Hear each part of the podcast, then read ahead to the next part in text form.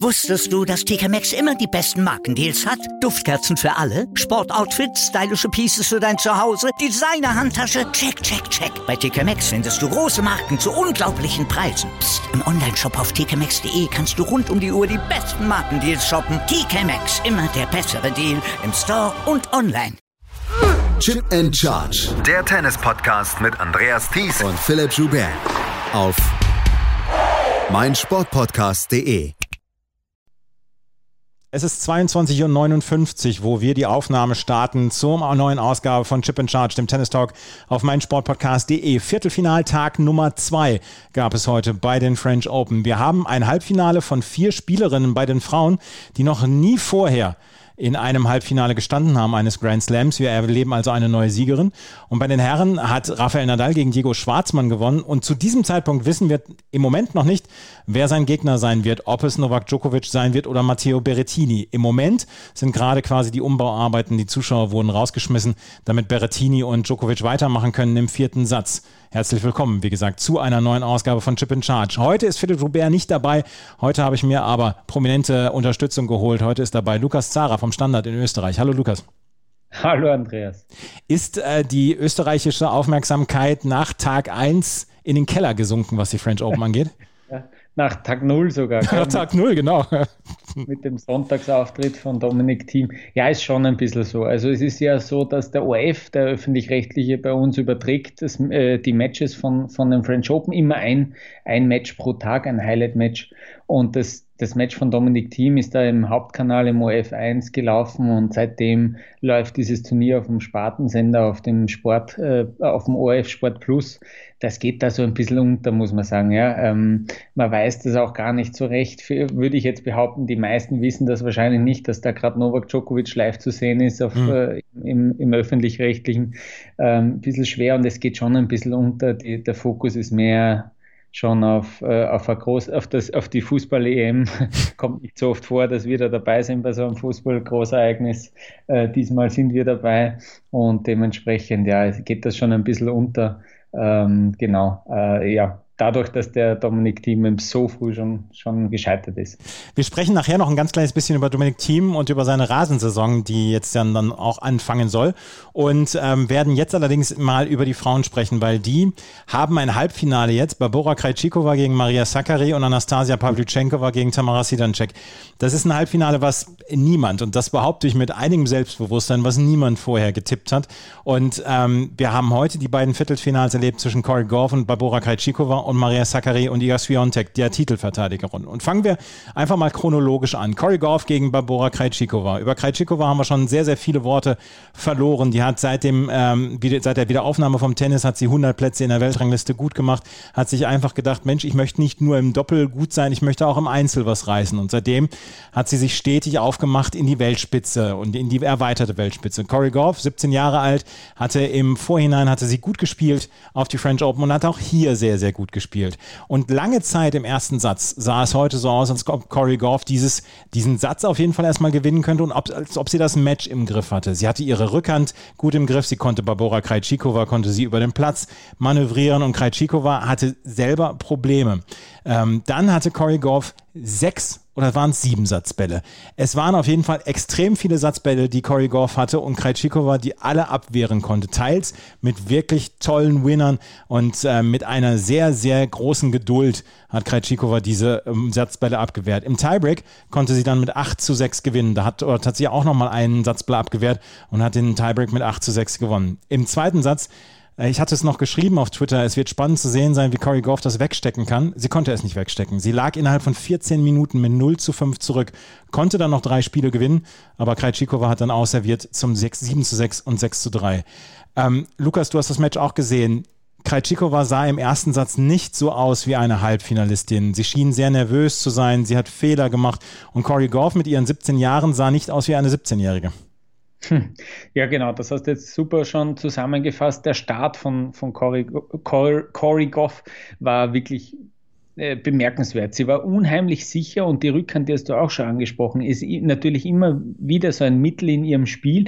Und ich kann mich noch erinnern an eine Einblendung, ich glaube, das war schon im dritten Game, da hatte sie schon fünf Rückhandwinner, also irgendwas, irgend so was Verrücktes in der, in der Größenordnung. Und so ein, vielleicht auch so ein erster kleiner äh, Knackpunkt war, dass sie auch ja, ein enges Game, dieses vierte Game, ja, da hatten sie auch eine gute Möglichkeit zum 4 zu 0. Sie hatte zwar keinen Breakball, aber das war wieder so ein enges Game und das hat sich dann äh, Krejcikova geholt und das war vielleicht auch so die Initialzündung, hat er dann auf 3-3 gestellt, dann ist Goff nochmal davongezogen und dann eben, ich glaube insgesamt waren es fünf Satzbälle, die sie dann fünf, äh, ja. abwehren konnte, ja, Krejcik, äh, Krejcikova und hat sie eben, so wie du gesagt hast, die, die hat sich darauf besonnen, äh, dieses, dieses sehr offensive Spiel, äh, teilweise ja mit ganz kurzen Bällen, mit, mit, mit Augenwinkel auch. Äh, also wirklich bemerkenswert, dass sie dann, wenn, wenn diese Drucksituationen da waren, sie wirklich das beste Tennis gespielt hat. Und plötzlich war dann äh, Goff aus dem Konzept. Das Timing hat eben nicht mehr gepasst und auf einmal war Krejcikova die, die dominant war, was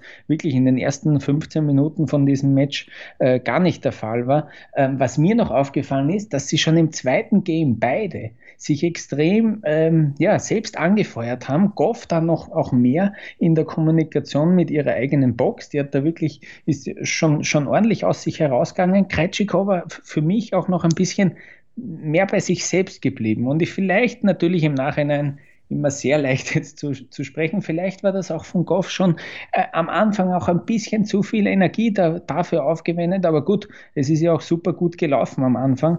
Äh, deswegen wollte sie da sicher auch die Spannung hochhalten und dann äh, erst wieder erst wieder, wo sie dann schon deutlich zurücklag, eben bei 4-0, ich glaube, es stand dann sogar 5-0, dann war es erst wieder ein ausgeglichenes Match, dann ist Goff ja auch nochmal zurückgekommen, hat dann noch ein paar Matchbälle abgewehrt, hat noch verkürzen können, drei Games hat sie dann noch gemacht, aber da war der Vorsprung auch schon zu groß von Krejcikova und äh, die, ja, die hat das Ganze dann eigentlich äh, verdient gewonnen. Eine Statistik habe ich noch, die habe ich nachgeschaut, ähm, diese kurzen Ballwechsel, auf die man auch so oft schaut, diese ja. 0 bis 4 Schläge, da war es 60 zu 38 für Krejcikova, also ein ganz, ganz deutlicher Vorteil eigentlich.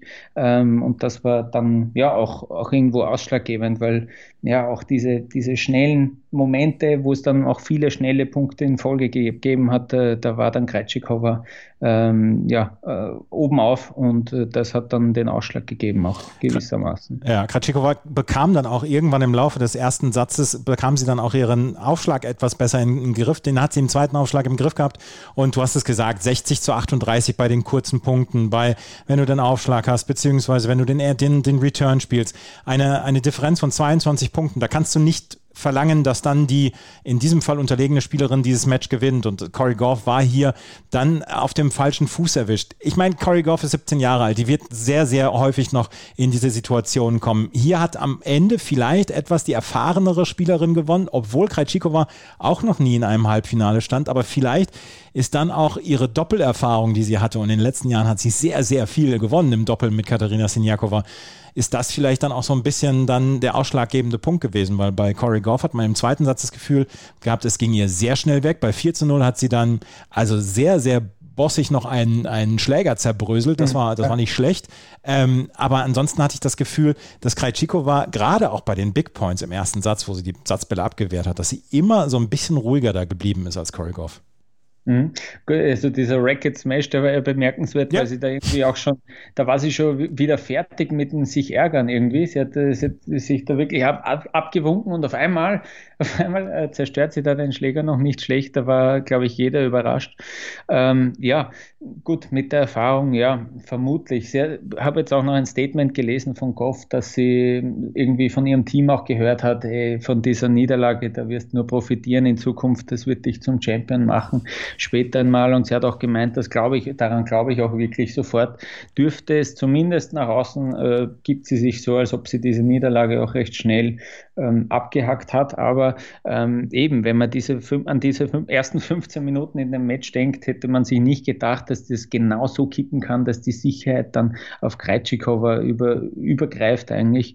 Ähm, ja, wirklich sehr bemerkenswert, wie sich Krejcikova da, ja, wie, wie sie das eigentlich gedreht hat, dieses ganze Match. Philipp hat äh, Alexander Zverev vor drei oder vier Jahren bei einer Niederlage in Wimbledon mal gefragt, was er denn da aus dieser Niederlage lernen wollen würde. Und da hatte Zverev damals gesagt, eigentlich habe ich keine Lust mehr zu lernen. Eigentlich möchte ich diese Spiele jetzt inzwischen gewinnen. Ich glaube auch, dass, dass Corey Goff gesagt hat, ich, dieses Spiel hätte ich gerne gewonnen, aber sie ist halt, wie gesagt, 17 und sie wird noch sehr, sehr viele Möglichkeiten bekommen, dann auch in Halbfinals, Finals und dann auch äh, Grand Slam-Siege zu holen. Ich, äh, ich glaube, dass die Chancen nicht so schlecht stehen, dass wir in ein paar Jahren dann auch Corey Goff als Grand Slam-Siegerin sehen. Also, Barbora Krejcikova hat dieses Halbfinale erreicht und sie trifft jetzt in diesem Halbfinale auf Maria Sakkari. Und die hat heute gegen Iga Swiatek gespielt. Iga Swiatek, die Titelverteidigerin, die 22 Sätze hintereinander gewonnen hatte und auch in den ersten Runden hier bei den French Open überhaupt nicht den Eindruck gebracht hat, als ob man denken müsste, dass man sich Sorgen um sie machen müsste. Das war alles sehr, sehr kontrolliert und alles sehr, sehr dominant, was sie gespielt hat. Und wir haben es im gestrigen Podcast schon angesprochen, Philipp und ich, dass ihre Vorhand, ihr Vorhand-Topspin, der so, mit so viel Spin gespielt wird, dass er durchaus dann zwischendurch auch an Nadal erinnert, dass sie mit diesem Schlag dann so die, die Gegnerin raustreiben kann. Das Problem ist, dieser Schlag war gestern quasi nicht existent, diese Vorhand von Iga Swiatek, diese so über oder durchdrückende Vorhand. Maria Sakkari hatte nicht die Probleme in den Cross-Rallies mit Iga Swiatek und hatte die Möglichkeit ihrerseits selber mit der Vorhand zu dominieren und hat am Ende das Match mit 6 zu 4 und 6 zu 4 gewonnen. Hinterher sagte Swiatek, ich war jetzt fertig so ein bisschen. Ich war, ich war auch durch den Druck fertig, ich war auch körperlich fertig, ich habe nur noch Tennisbälle gesehen. Sie war ja auch im Doppel relativ weit und vielleicht war das sogar eine kleine Erleichterung für Iga Swiatek, dieses Match verloren zu haben, aber Ehre wem Ehre gebührt. Maria Sakkari hat das extrem gut gespielt heute. Mhm. Was, was irgendwie oft ein Muster war, aus meiner Sicht, so habe ich das beobachtet, dass, dass Zachary die war, die ein bisschen weiter hinter der Grundlinie gestanden ist im Vergleich zu Sviontek. Und dann plötzlich reicht meistens so ein guter Konterschlag, wo der, der wirklich eine gute Länge hat auch. Und plötzlich war Sviontek irgendwie im Bedrängnis, spielt einen kurzen Ball zurück und Zachary hat das alles ausgenutzt, hat wirklich dann noch eben sich weniger Fehler geleistet und natürlich diese Taktik, die war erkennbar. Sie hat früher erkannt, irgendwie auch diese, diese Vorhand, die du jetzt äh, schön ausgeführt hast, äh, die, die, die kommt da irgendwie nicht, die kommt äh, den ganzen Tag da schon nicht und äh, die hat sie dann eben attackiert, diese Vorhand. Ähm, auch sehr bemerkenswert, äh, gibt es ein kurzes Video auch von der Pressekonferenz von Sviontek, äh, die das super analysiert auch, die auch zugibt, dass die Sakri das sehr, sehr gut ausgenutzt hat, ähm, dass die taktisch genial gespielt hat und ich finde das erfrischend, dass die da in der Analyse Analyse auch so, so viel hergibt, Sviontek, nach, so, nach, nach solchen Matches. Also Zachary hat das wirklich äh, taktisch sehr gescheit gespielt und dadurch, dass sie äh, von der Beinarbeit her so, so top ist, Zachary, ähm, kann sie eben dann äh, auch viele Bälle noch erlaufen und eben, wie gesagt, dann, dann spielt sie einen Schlag, wo sie sich wirklich wohlfühlt, wo sie das Risiko geht und das hat ähm, die, die Wende in den Ballwechseln gebracht und das ist, dieses Muster habe ich sehr oft erkannt und äh, ja, das war bemerkenswert bemerkenswert. Und natürlich hat sie auch noch äh, wirklich sehr gut aufgeschlagen, Zakaria. Sie hat, äh, sie hat fünf Asse geschlagen, aber die beeindruckende Statistik ist, dass sie 83 Prozent ja. der Punkte nach dem ersten Aufschlag gewonnen hat. Und im Schnitt, das habe ich mir auch noch angeschaut, im Schnitt liegt sie bei unter 70, liegt sie bei 67, 68 Prozent laut Tennis Abstract. Also da ist sie 15 Prozent drüber. Und äh, ja, gute Vorhand hat sie sowieso, gute Länge dann in den Schlägen gehabt. Und das war, äh, das war, ja, das war der, der, der Mittel und der Weg zum Erfolg. Zachary hatte vorher auch kein Halbfinale erreicht und wir sprechen ja sehr viel dann auch über Nerven bewahren und gerade in dieser Situation, wo alle Spielerinnen dann irgendwann gemerkt haben, das Draw öffnet sich nicht, es zerbröselt komplett. Also dieses, dieses Draw ist ja, also vor unseren Augen ist das ja zu Staub zusammengefallen, diese Auslosung. Und diese Spielerinnen sehen halt die Gelegenheit. Und dann die Ruhe zu bewahren und dann zu sagen, okay, ich spiele hier Punkt für Punkt, ich versuche mein, mein Spiel hier durchzuziehen. Man hat ja auch dann äh, gerne auch mal schon mal gesehen, dass, dass Spielerinnen dann keinen Schläger mehr in der Hand halten können vor Nervosität. Und Krajcikova hat es vor dem, vor dem Achtelfinale dann, oder vor dem, nach dem Viertel, nach dem Achtelfinale ja auch gesagt, dass sie eine halbe Stunde vor dem Spiel eigentlich gar nicht raus wollte, weil sie nur so nervös war, dass sie mit ihrer äh, Psychologin dann auch gesprochen hat und dann erstmal so Mittel und Wege gefunden hat, wie sie überhaupt auf den Platz gehen kann. Und ähm, wie Zachary das heute durchgezogen hat, das fand ich höchst beeindruckend und dass sie wirklich ihren Spielstil bzw. ihren Matchplan so dominant beibehalten konnte und dass sie sich nicht von Swiatek aus dem Platz hat treiben lassen. Hut ab vor dieser Leistung, das war wirklich großartig. Was das Ganze noch ein bisschen unterstreicht, ich habe noch äh, so Screenshots auch gesehen. Ähm, Sviontek hat sie ja zu Beginn des zweiten Satzes äh, behandeln lassen, hat da kurz den Platz verlassen, weil es da eine, äh, ein Problem im, im Oberschenkelbereich gab. Ähm, und Zachary ist dort gesessen ähm, und hat gelacht, hat eine Banane gegessen, hat äh, kurz geredet, ein bisschen mit ihrer Box, äh, natürlich nicht zu viel, aber war super entspannt, hat wirklich einen sehr guten, positiven Eindruck gemacht, was ja natürlich immer ungute Situation ist. Du hast einen Satz gewonnen, du, es gibt da jetzt diese Pause, du musst dich ein bisschen beschäftigen, du fangst eventuell an, ordentlich drüber nachzudenken, weil du gerade einen Break führst, auch schon, Satz und Break vorne. Aber ähm, der hat das sehr cool da gemacht und äh, hat dann dieses frühe Break, das sie im zweiten Satz gemacht hat, das hat sie dann nicht mehr hergegeben. Es war dann schon ein, ein ausgeglichenes Match auch wieder im zweiten Satz, aber diesen Vorsprung, den hat sie ins Ziel gebracht und das war auch in dieser, in dieser Art und Weise beeindruckend dann. Das möchte ich übrigens nochmal gerade ansprechen, dieses Medical Timeout. Wir haben mhm. in den letzten Wochen, Monaten sehr viel Nölerei bekommen, dass Spielerinnen oder Spieler nach einem klar verlorenen ersten Satz erstmal zehn Minuten sich umziehen oder ein Medical Timeout nehmen, dass sie einfach versuchen, den Rhythmus des Gegners, der Gegnerin zu brechen. Iga Swiatek hat heute dieses Medical Timeout genommen äh, beim Stand von 2 zu 0, nicht bei einem Wechsel und vor allen Dingen vor ihrem eigenen Aufschlag, nicht vor dem Aufschlag von Maria Sakkari. Sie musste dann auch noch den Platz verlassen, ist bandagiert worden am Oberschenkel und kam dann wieder.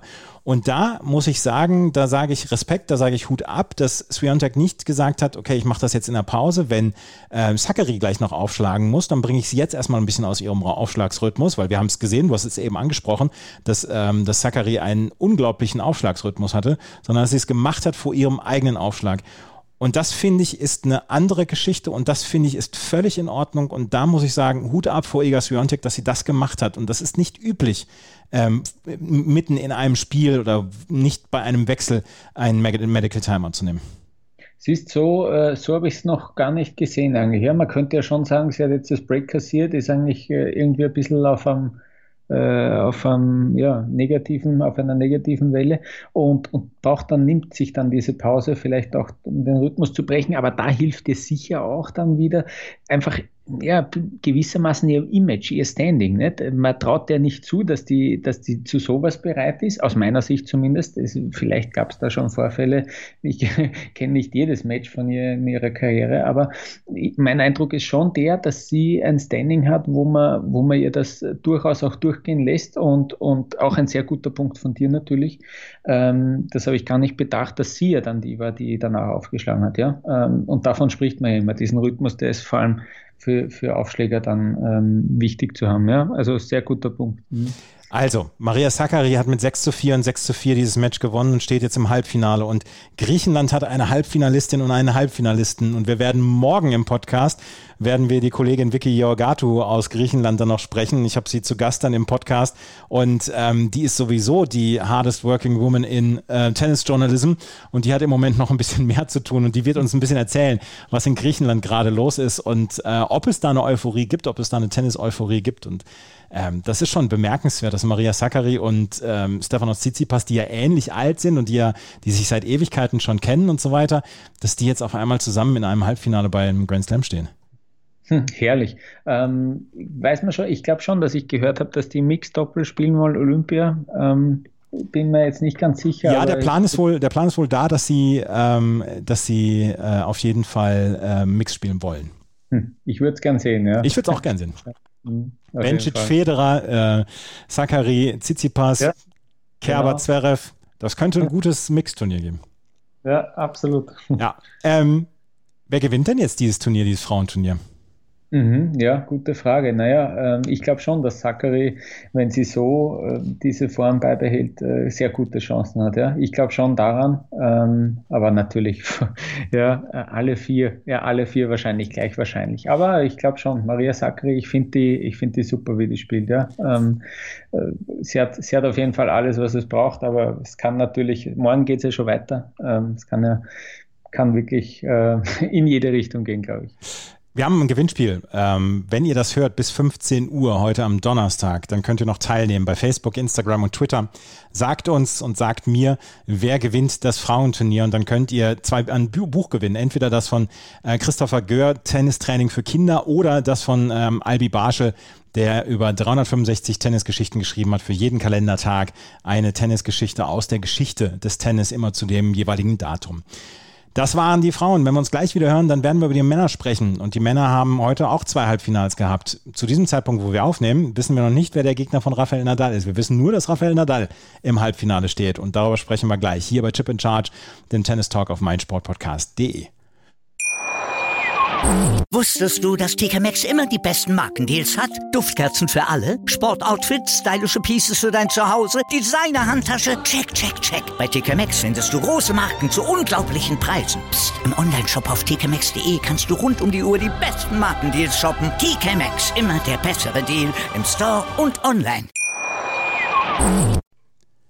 Rafael Nadal steht zum 37. Mal im Halbfinale der French Open. Er besiegte Diego Schwarzmann in vier Sätzen in einem durchaus sehr, sehr unterhaltsamen Match. Und er wartet im Moment noch auf seinen ähm, äh, Gegner. Wir werden gleich noch darüber sprechen, wer sein Gegner ist. Aber Rafael Nadal hat dieses Spiel gegen Diego Schwarzmann gewonnen. 6 zu 3, 4 zu 6, 6 zu 4 und 6 zu 0. Und ähm, Lukas, wenn wir über dieses Match sprechen, dann müssen wir darüber sprechen, dass es eine schwächere Phase von Nadal gab im zweiten Satz, dass es eine sehr starke Phase von Diego Schwarzmann im zweiten Satz gab. Aber dass Rafael Nadal bei 3 zu 4 im dritten Satz irgendeinen Gang gefunden hat, den er hochgeschaltet hat und es danach für ihn kein Zurück mehr gab und er dann die letzten neun Spiele gewonnen hat. Die, man, man muss es fast in zwei Teile unterteilen, dieses Match. Die ersten zweieinhalb Sätze und dann ab 3 zu 4 im dritten Satz, wo Nadal danach quasi keinen Fehler mehr gemacht hat. Mhm, ja, ähm, beginnen wir noch ein bisschen früher. Nadal hat mit einer, mit einer Start of Match Violation begonnen, finde ja. ich äh, köstlich sowas. Ja. War er zu langsam, hat sie zu viel Zeit gelassen, bis er bereit war. Ähm, genau, also die ersten zwei Sätze finde ich, äh, jetzt ganz plump gesagt, hat Nadal ja normal gespielt. Er ist nicht überragend, nicht, nicht sonderlich gut. Für den ersten Satz hat es gereicht und im zweiten, wie du gesagt hast, Diego Schwarzmann äh, unglaublich gespielt. Das war, weiß nicht, ich habe nicht allzu viel gesehen gesehen, insgesamt von dem ganzen Turnier, aber auch mit dieser ganzen Stimmung und so, das war schon ein sehr cooler Satz. Und von der Stimmung her vielleicht äh, sogar der beste Satz bis jetzt in dem Turnier. Es war sehr cool anzusehen, die Zuschauer schon eher auf Schwarzmanns Seite, einfach weil sie, weil sie wollten, dass da ein bisschen was geht, dass man diesen, diesen Giganten mal ein bisschen zumindest wanken sieht. Und es gab dann schon so diese Phase, da hat man, war man sich kurz hat man den Gedanken aufkommen lassen dürfen, äh, ja, gewinnt das vielleicht der Nadal sogar gar nicht heute. Ja? Ähm, und dann, ja, dieser dritte Satz. Ähm, Schwarzmann hat drei Punkte verloren bis zum 4-4, habe ich mir jetzt äh, nochmal angeschaut. Drei Punkte bei eigenem Aufschlag mhm. bis zum 4-4 im dritten Satz. Und dann gibt er das Break her zu 15. Ja, dann verliert er vier Punkte in einem Aufschlagspiel. Eben, dieses eine Aufschlagspiel, das war schlecht und das ist schon, das, da, dieses eine schlechte Game hat das Spiel gekippt. Ja. Nadal selber war super beim Aufschlag, äh, Absatz 3. Ja. Der hat sechs Punkte abgegeben in acht Spielen, in acht Aufschlagspielen dann ähm, in diesen ganzen äh, zwei Sätzen, die dann kommen sind. Also unglaublich gut. Dann war es irgendwie äh, sehr, starkes, sehr starke Aufschlagleistung von beiden. Dieses eine schlechte Aufschlagspiel. Der dritte Satz war dahin und dann, und dann spielt er dir 6-0 schon wieder hin äh, gegen Sinner schon 6-0 und jetzt wieder gegen Schwarzmann das 6-0 ähm, hingezaubert. Und wie er dann mit dieser Vorhand wirklich eingesetzt hat, äh, Perfektion äh, pur, ähm, der hat sie perfekt gesetzt, äh, das Tempo unglaublich angezogen und dann, er hat selber auch gesagt, er hat gemerkt nach diesem verlorenen zweiten Satz, er muss offensiver werden, hat das probiert, hat sich das fest vorgenommen und es, es hat funktioniert. Es war wirklich beeindruckend und deswegen ist er für mich, wenn man das so sieht, äh, der absolute Top-Favorit auf diesen, auf diesen Titel nach wie vor. Das ist jetzt nicht die gewagteste Aussage, die du da ja, hast. Ich weiß, ja, ich weiß. Tut mir leid. ähm, ja.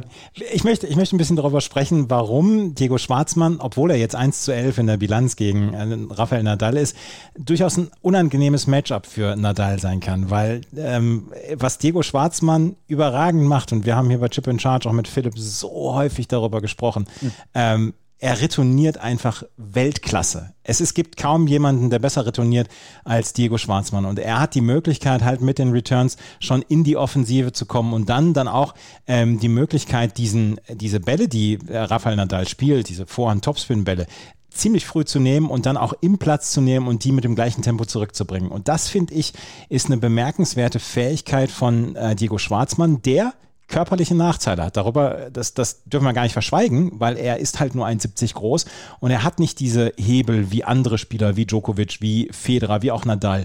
Ähm, aber wie er das ausgleicht, das finde ich überragend von ihm und ähm, das hat mir sehr gut gefallen, ähm, wie er auch im zweiten Satz einfach nicht den, den Kopf in den Sand gesteckt hat, sondern seine Chance genutzt hat. Er hat, hat Nadal schon auf Sand geschlagen damals in, ähm, in Rom, aber ja, das muss man halt über fünf Sätze dann auch bringen können.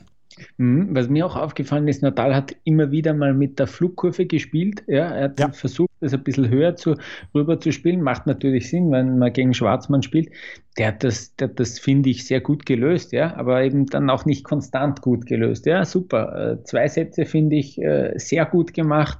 Ähm, es geht dann eben nicht, du musst es halt über, ja, über drei, über vier Stunden wahrscheinlich schaffen, damit du ihn schlägst auf Sand. Und das ist, äh, das gelingt eben in diesen, weiß nicht, diese Bilanz, dass er, dass er auf Best of Five auf Sand Natal glaube ich, 130 zu 2 jetzt steht. Das ist unglaublich. Ähm, und es gab einen einzigen Satz, bei dem Schwarzmann die kurzen Rallyes gewonnen hat. Und das war der zweite Satz. Ja. Da war er 12 zu 11 vorne, ganz, ganz knapp. Äh, diese Zahl, die ist mir aufgefallen. Und äh, ja, sonst, es war eben, normalerweise kennt man ja diese wie sagt man da, diese Ones and Twos, also Aufschlag plus, plus ja. eins mhm. noch. Ähm, aber bei, bei, den beiden war es dann teilweise so, dass der Return plus eins äh, so dominant war, dass die da, dadurch die schnellen Punkte gemacht haben, äh, weil sie eben beide sehr gut returnieren können und vor allem Schwarzmann äh, das exzellent kann. Ähm, ja, und dann ja, eben nicht äh, eh, eh schön, ja, aber er kann sich halt nichts drum kaufen, äh, dass er das äh, vielleicht eineinhalb Stunden gut gemacht hat. Äh, dann war Nadal ja, wieder mal der deutlich bessere. 105 zu 2 ist jetzt seine Bilanz äh, bei den French Open. Also, mhm. ja. ja Robin Söderling und Novak Djokovic sind die einzigen ja. Spieler, die mal gegen, gegen ähm, Rafael Nadal gewonnen haben. Und wir sprechen jetzt gleich darüber, über seinen Gegner. Rafael Nadal trifft zum 58. Mal auf Novak Djokovic und das ist eine unglaubliche Statistik. Zum 58. Mal, nachdem sie sich letztes Jahr im Finale gegenüberstanden und äh, Novak Djokovic von Rafael Nadal damals gehörig die Ohren lang gezogen bekam, treffen sie sich dieses Mal eine Runde früher.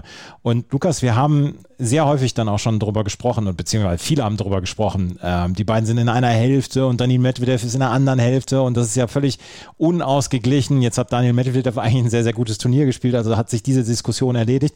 Jetzt treffen sich die beiden im Halbfinale. Ähm, besser kann es ja kaum, kaum kommen, oder? Ja, sicher ist ein Traum. Ähm, wird wird, wird äh, ein cooler Freitag, auch das andere Halbfinale natürlich. Ähm, also ich bin, ich bin sehr gespannt. Ich bin sehr gespannt, ob Djokovic da nach diesem Finale vom letzten Jahr äh, diesmal besser dagegenhalten kann, muss man ja fast sagen. Ähm, ja, er ist, er ist unberechenbar, das hat man auch da in der Schlussphase gegen, gegen Berettini gesehen, vor allem was seine Emotionen betrifft.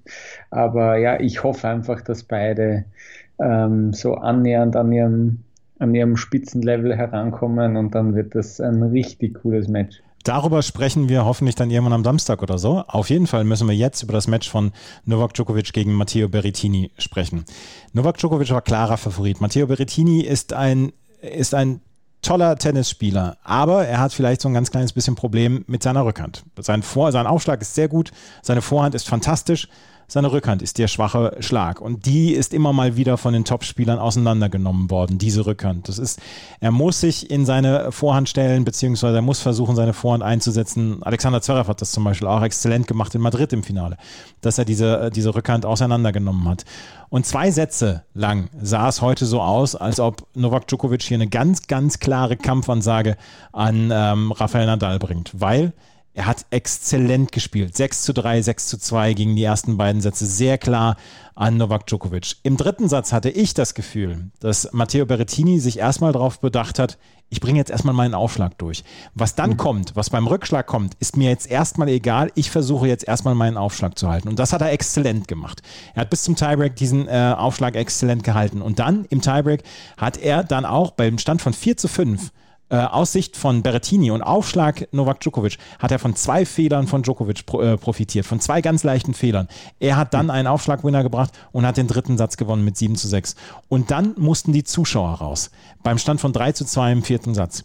Und dann haben wir vor leerer Kulisse gespielt. Und irgendwie muss ein Schalter bei Novak Djokovic umgeswitcht worden sein, weil er spielte dann unter erheblichen Druck. Er ist dann einmal hingefallen, musste sich die Hand dann auch verbinden lassen, beziehungsweise ein Pflaster drauf machen lassen, weil er so ein bisschen die, äh, die Handfläche eher aufgeratscht hatte.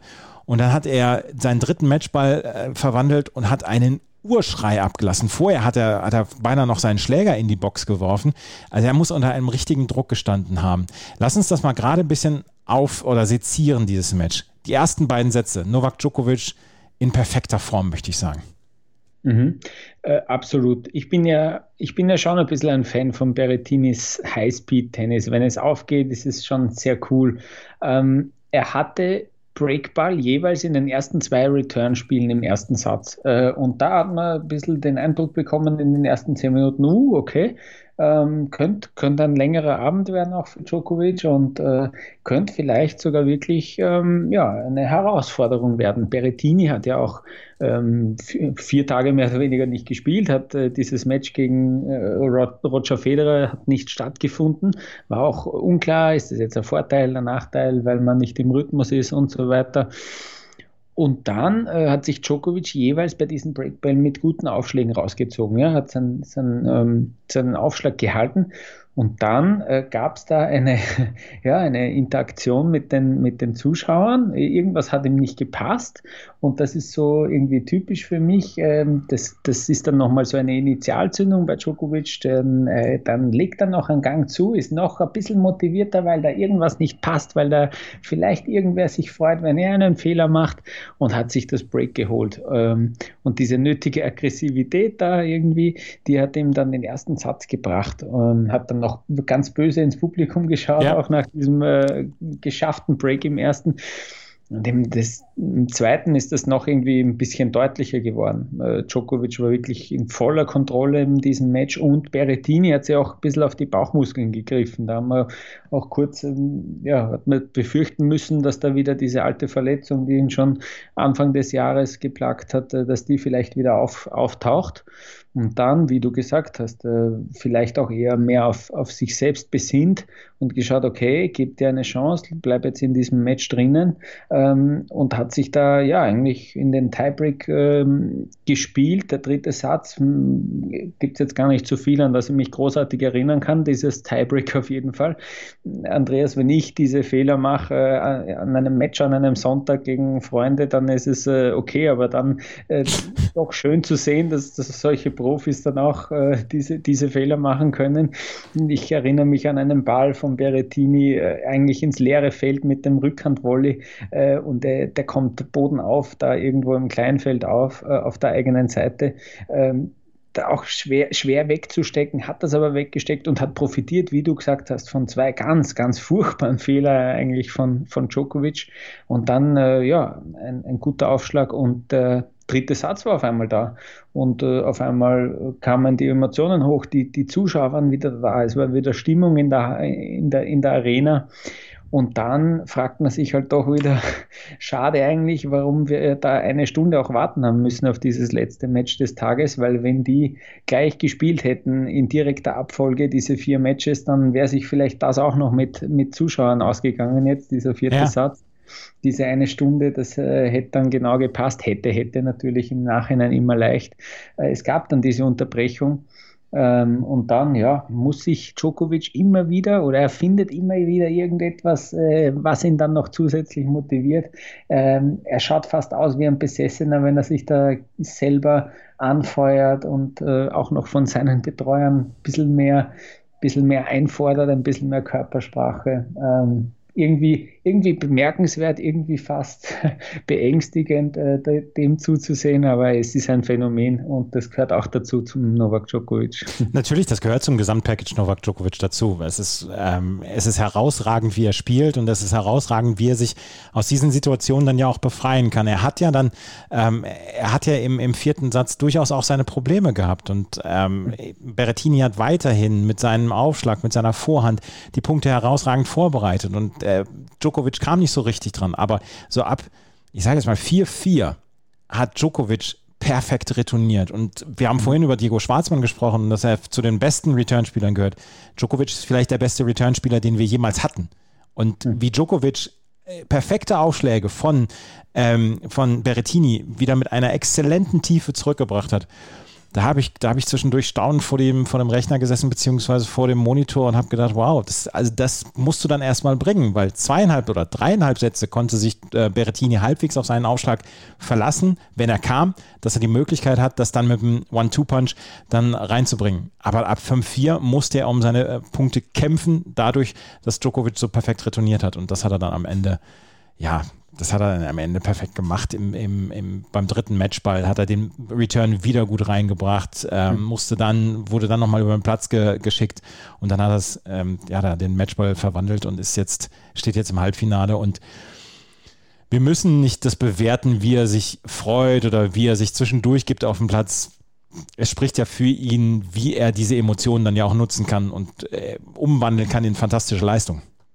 Eben, genau, genau das ist es nämlich. Äh, Berrettini hat sich angefeuert, Matchball abgewehrt, angefeuert und Djokovic sieht das, denkt sich, ja, passt, okay, das merke ich mal, nächsten Punkt holt er und er schreit nochmal lauter zurück. Das sind die Psychospielchen, ich finde das super zum Beobachten, ich finde das sehr cool. Du kriegst es noch viel mehr mit, wenn die Zuschauer auch nicht da sind. Es war natürlich der Kontrast zu, zu den Sätzen davor, wo die Zuschauer da waren, äh, nochmal extremer.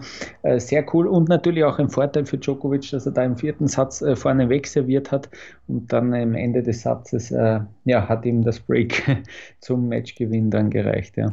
Er steht also jetzt im Halbfinale und trifft dort auf Rafael Nadal. Wir haben die Halbfinals Rafael Nadal gegen Novak Djokovic und Stefanos Tsitsipas gegen Alexander Zverev. Man kann sich nicht groß darüber beschweren, über diese beiden Halbfinals. Ja, äh, na, finde ich auch. Äh, ich bin, ich bin sehr gespannt. Ich bin sehr gespannt auf ja, Nadal Djokovic, natürlich ein Gigantenduell. Ähm, auch das andere eher. Ähm, Tsitsipas, ja, der hat sich richtig gut, richtig stark gezeigt äh, in Sandplatzform. Äh, kann sich Zverev noch steigern. Ich finde ja ähm, im Gegensatz zu ein paar Experten, die es gibt, dass seine Auslosung halbwegs leicht war. Der Weg bis ins Halbfinale, da hätte schon, da hätte schon schwierigere Brocken geben ja. können. äh, genau.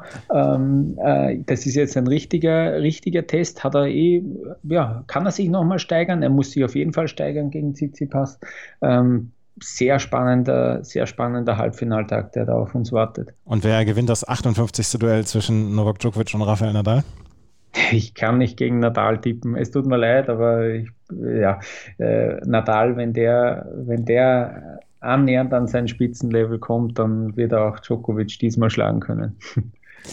Ich, ich tätige jetzt mal die Aussage, ich glaube, dass Novak Djokovic am Freitag gegen Rafael Nadal gewinnt. Ich weiß, es ist komplett, es ist kompletter Wahnsinn und eigentlich äh, ist es unglaubwürdig ähm, zu sagen, man wettet gegen Rafael Nadal bei den French Open, aber ich, ich tue es jetzt einfach mal. Ich glaube es, ja. Ja, äh, ja, ich, ich verstehe auch deinen Punkt. Äh, es, es wirkt so, als ob da was äh, gehen könnte, aber ja, ich bin, ich bin sehr gespannt. Ach, ich freue mich sehr auf diesen Freitag. Ja, absolut. ähm, wer nicht dabei ist im Halbfinale, ist Dominik Thiem. Und Dominik Thiem, für den ist, sind die French Open mit das wichtigste Turnier im Jahr. Ähm, er ist in der ersten Runde ausgeschieden. Er hat sich äh, danach dann auch schon wieder geäußert, hat gesagt, ja, ich war halt nicht gut, etc. Er war ja auch sehr offen in seiner Pressekonferenz. Wie sieht es jetzt für die Rasensaison aus für Dominik Thiem? Hm, ja, gute Frage. Ähm, generell war das ja nie irgendwie ein großes Ziel. Rasen war immer so, okay, der, der, Höhepunkt der Saison ist vorbei, French Open, der kam er auch meistens weit jetzt in den letzten Jahren. Ähm, und das war halbwegs gut wegzustecken, wenn der Rasen jetzt nicht so gut läuft. Jetzt ist es ganz anders. Er hat viel Zeit, sich darauf vorzubereiten. Er hat äh, eine Wildcard für Mallorca bekommen, wird also ein Vorbereitungsturnier spielen und dann Wimbledon. Ähm, und äh, ja, er, er, muss halt jetzt auf einen Belag, den er grundsätzlich äh, sicher nicht so gern hat wie, wie Sand, äh, den er aber auch durchaus gut beherrscht. Er hat schon ein Turnier gewonnen äh, auf, auf Rasen. Auf dem muss er jetzt irgendwie wieder zu seiner Form äh, finden. Ähm, er ist da in einem durchaus einem Strudel schon drin. Er hat äh, einiges probiert, dass er da rauskommt, nämlich noch einmal bei einem 250er in Lyon äh, zu nennen, sich dort vielleicht gegen ein bisschen weniger namhaftere Gegner Spielpraxis zu holen. Das hat nicht funktioniert. Ähm, dann ist er zu dem French Open mit ganz viel Trainings äh, davor, hat er, hat er selber gesagt, ähm, hat dann dort, ja, ein 2-0 hergegeben. Das schmerzt sicher ganz besonders, aber er war fast schon verwirrt nach dieser Erstrundenniederlage, wie ihm das passieren konnte. Ganz ungewohnt, das war überhaupt erst das zweite Mal in seiner Karriere, dass er so ein 2-0 hergegeben hat und das erste Mal auf Sand. Ähm, also ja, es sind sehr viele Fragezeichen und dann hat er sich auch noch ja, von seinem Manager getrennt ähm, und zwar ich glaube, zwei Tage nachdem er da verloren hat äh, gegen Anducha in der ersten Runde. Und das war dann doch auch sehr überraschend, dass diese Trennung kam ähm, von Herwig Stracker und auch diese, ja, es ist nicht ganz so klar, von wem das ausging. Es äh, gab schon sehr positive Wortmeldungen von allen. Ähm, man will sich da jetzt, man ist gut, gut miteinander ausgekommen und es klang so, als ob Herwig Stracker der war, der der sich da zurückziehen wollte, weil er irgendwie gemeint hat, ja, es ist doch nicht ganz vereinbar. Er ist ja auch äh, im ATP Board of Directors vertreten. Er ist äh, der Turnierdirektor von Wien. Er organisiert jetzt auch wieder zum Beispiel diese Davis Cup Finals, äh, diese Teil, das Teil-Event in, in Innsbruck mit seiner Agentur. Und das nimmt sehr viel Zeit in Anspruch. Deswegen kann er sich nicht Vollzeit um, um Dominik Thiem kümmern, meint er. Ähm, komisches Timing auch irgendwie und äh, alles ein bisschen ja, komisch. Man fragt sich dann auch, wer das übernehmen könnte. Es gibt da jetzt schon Gerüchte, dass äh, vielleicht Cosmos einsteigt und dass wirklich äh, Team sich jetzt von Cosmos und von diesem äh, Konsortium von Gerard Piquet mhm. Äh, managen lässt in Zukunft. Ähm, bin, bin da sehr gespannt, ob es da bald Neuigkeiten gibt. Ähm, und wir werden ihn eben äh, auf Mallorca demnächst wieder sehen im Einsatz. Ähm, noch eine kleine Randnotiz, auch äh, die, es gibt ja diese Trainingsgruppe mit, dem, mit der Akademie von Wolfgang Team, äh, wo eigentlich alle österreichischen Topspieler äh, vereint waren. Dennis Novak hat sich da zurückgezogen und jetzt auch Juri Rodionov, der hat auch gemeint, er braucht jetzt wieder neue Reize, also diese Trainingsgruppe oder diese, ja, äh, diese Tennisakademie, der kommen jetzt die Nummer zwei und die Nummer drei Österreichs wieder abhanden. Ähm, auch, auch eine spannende Entwicklung.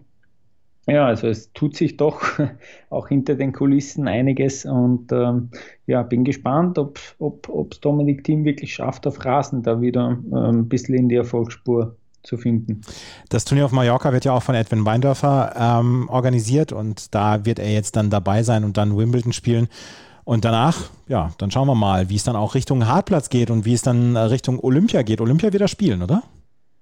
Ja, genau. Ähm, ist durchaus auch möglich, dass er da vielleicht auch im Doppel antritt. Ja, gibt es ja da ähm, die, die Option oder die Überlegung, er hätte angeblich schon Jürgen Melzer zugesagt. Ähm, es wird wahrscheinlich zwei österreichische Doppel geben. Äh, es gibt mit Philipp Oswald, mit Oliver Marach zwei gute Spieler. Es gibt mit Alex Peyer einen, der noch ein Protected Ranking hätte, wenn der fit wird und äh, es könnte sich sozusagen ausgehen, dann könnte der noch mit Jürgen Melzer spielen. Wenn nicht, dann wäre es eine Option, dass Team sogar im Einzel und im Doppel antritt. Fürs Mixdoppel äh, geht sich leider nicht aus, da fehlt uns leider äh, eine, eine Top-Spielerin bei den Frauen. Ja. Also, es wird sehr spannend zu erleben sein, wie Dominik Team die nächsten Monate angeht. Und vielleicht können wir ja da mal in ein paar Wochen wieder drüber sprechen, Lukas. Ja, sehr gern. Ja, hoffentlich gibt es was zu berichten. Ja. Lukas, ich danke dir sehr für deine Zeit und für deine Expertise. Das hat mir großen Spaß gemacht heute. Ich sage danke. Danke für die Einladung und äh, mir hat es auch äh, großen Spaß gemacht. Ja. Wenn euch das gefällt, was wir hier gemacht haben, dann freuen wir uns über Bewertungen und Rezensionen auf iTunes. Folgt uns auf Twitter, Facebook und Instagram. Und ansonsten hören wir uns morgen wieder, beziehungsweise am Freitagmorgen mit der Zusammenfassung äh, der beiden Halbfinals der Frauen und dem Mixed-Finale. Darüber spreche ich dann mit Ina Kast von, vom NDR. Das war die heutige Ausgabe von Chip and Charge. Vielen Dank fürs Zuhören. Bis zum nächsten Mal. Auf Wiederhören.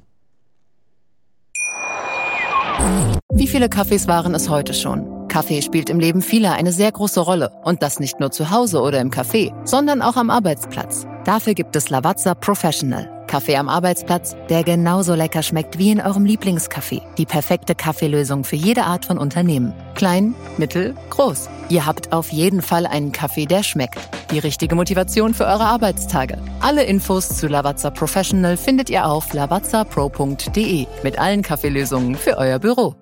Ich habe mich natürlich schockverliebt, weil die war wirklich ganz, ganz klein. So begann die Mensch-Hund-Beziehung zwischen Christina und Tierschutzhund Frieda. Und wie es danach, nach dem ersten Moment der Verliebtheit, so weiterging und welche Klippen es danach zu umschiffen galt, das hört ihr in der neuen Ausgabe von Iswas Dog, dem Podcast für harmonische Mensch-Hund-Beziehungen. Iswas Dog? Mit Malte Asmus. Überall, wo es Podcasts gibt. Chip and Charge. Der Tennis-Podcast mit Andreas Thies und Philipp Joubert. Auf meinsportpodcast.de.